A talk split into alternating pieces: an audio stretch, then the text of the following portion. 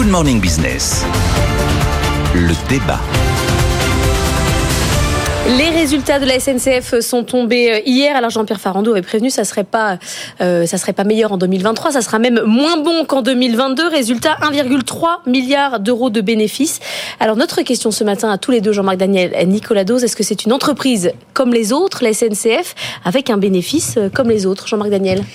Ma réponse est j'espère que non. J'espère que c'est pas une entreprise comme les autres, que les autres entreprises ne sont pas comme la SNCF. Quand on annonce un bénéfice de la SNCF, vu l'ensemble des concours publics, ça prouve simplement que Bercy a mal calculé les subventions.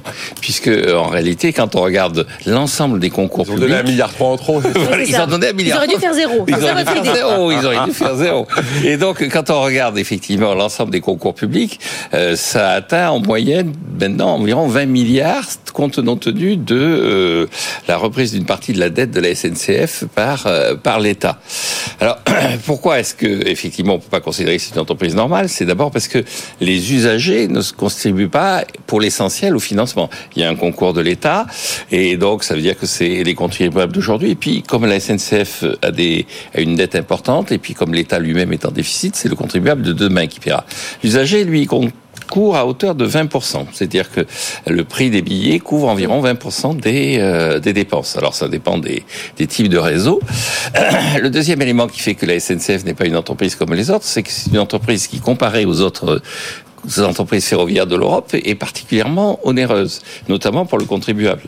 En particulier, le prix du kilomètre parcouru par la SNCF mobilise 28 euros de subvention publique.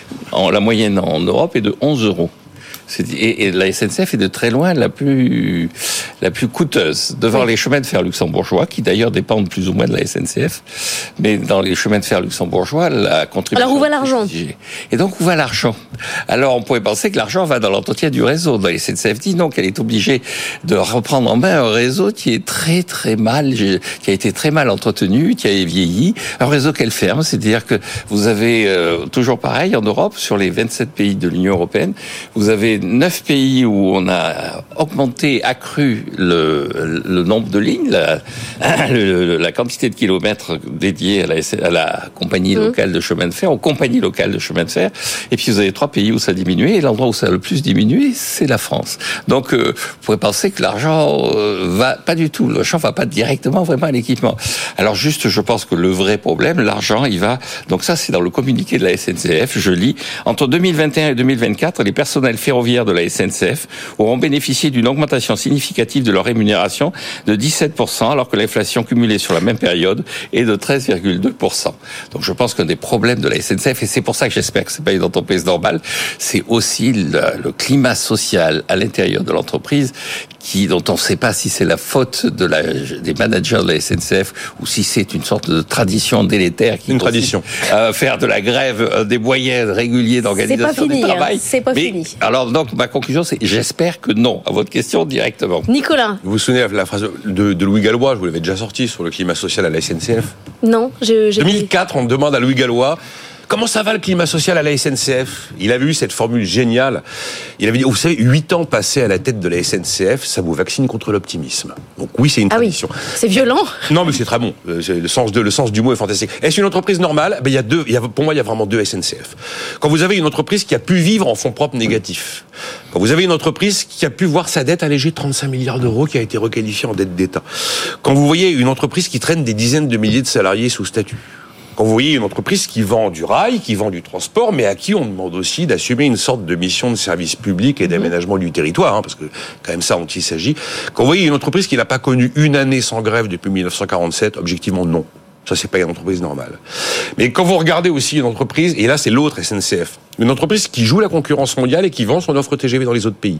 Quand vous voyez une entreprise qui est leader mondial du euh, tramway, avec Keolis. Quand vous voyez une entreprise qui gagne encore des parts de marché dans la logistique, fret maritime et aérien avec Geodis, quand vous voyez une entreprise qui innove en inventant des solutions porte-à-porte qui n'existent nulle part ailleurs aujourd'hui, ou qui innove pour devenir autosuffisante en consommation d'électricité à l'horizon 2050, ça, c'est quand même aussi une entreprise. Mais comment normale. on fait travailler les deux? On... Il y a deux entités séparées, le bien, le mal. Et... Eh bien, vous faites travailler l'entreprise anormale avec de la subvention comme on le fait dans tous les pays. C'est peut-être plus élevé chez nous. Mais euh, effectivement, euh, l'entreprise est à 100% détenue par les pouvoirs publics. Euh, On veut avoir des petites lignes absolument non rentables. D'ailleurs, je me souviens, Guillaume Pépi avait dit certaines lignes, je vous jure que si on mettait des taxis à la place des trains, on gagnerait de l'argent par rapport au fait de conserver un train et une ligne ferroviaire. Vous avez une entreprise qui, euh, dans les trains du quotidien, euh, vend un billet de 2 euros qui, coûte en réalité 8 euros. Ce sont des choix politiques. On veut faire de l'amé- de l'aménagement du territoire, on veut faire du, du- du soutien au pouvoir d'achat. C'est le boulot de l'État, c'est le boulot des régions, c'est pas le boulot de la SNCF. Et puis vous avez une entreprise qui est une entreprise commerciale et qui objectivement, et ça c'est la SNCF que personne ne connaît, on connaît la SNCF des trains et des grèves. Personne ne sait que la SNCF, c'est une multinationale. Personne ne sait qu'elle est présente dans 170 pays et qu'elle n'a pas 150 000 cheminots, mais qu'elle a 280 000 euh, salariés aujourd'hui. Donc voilà, il y a deux entreprises. L'entreprise anormale, qui est une sorte d'entreprise de... Un Mais peu la question c'est et quelle l'en- entreprise va prendre euh, la, la place de l'autre? C'est-à-dire que est-ce qu'en changeant le statut des fonctionnaires au fur et à mesure, euh, ça va on va faire évoluer l'entreprise vers une entreprise commerciale ou en ça fait prend, on oui, ça prend, pas ça, ça prend 30 ans. Oui. Vous avez encore chez Orange Oui. des gens sous statut PTT. Alors avec le temps, ça finit par changer. Mais euh, et d'ailleurs, quand vous demandez à Jean-Pierre Farandou, est-ce que c'est le- la poule aux œufs d'or le fait d'avoir mis fin au statut, qui est quand même un truc incroyable. Moi, je ne pensais pas qu'on y arriverait. Il dit non, c'est pas vraiment une histoire de poule aux œufs d'or, d'économie. Par contre, c'est une énorme flexibilité dans l'organisation de l'entreprise. Mais c'est pas le jackpot, le fait d'avoir mis fin au statut.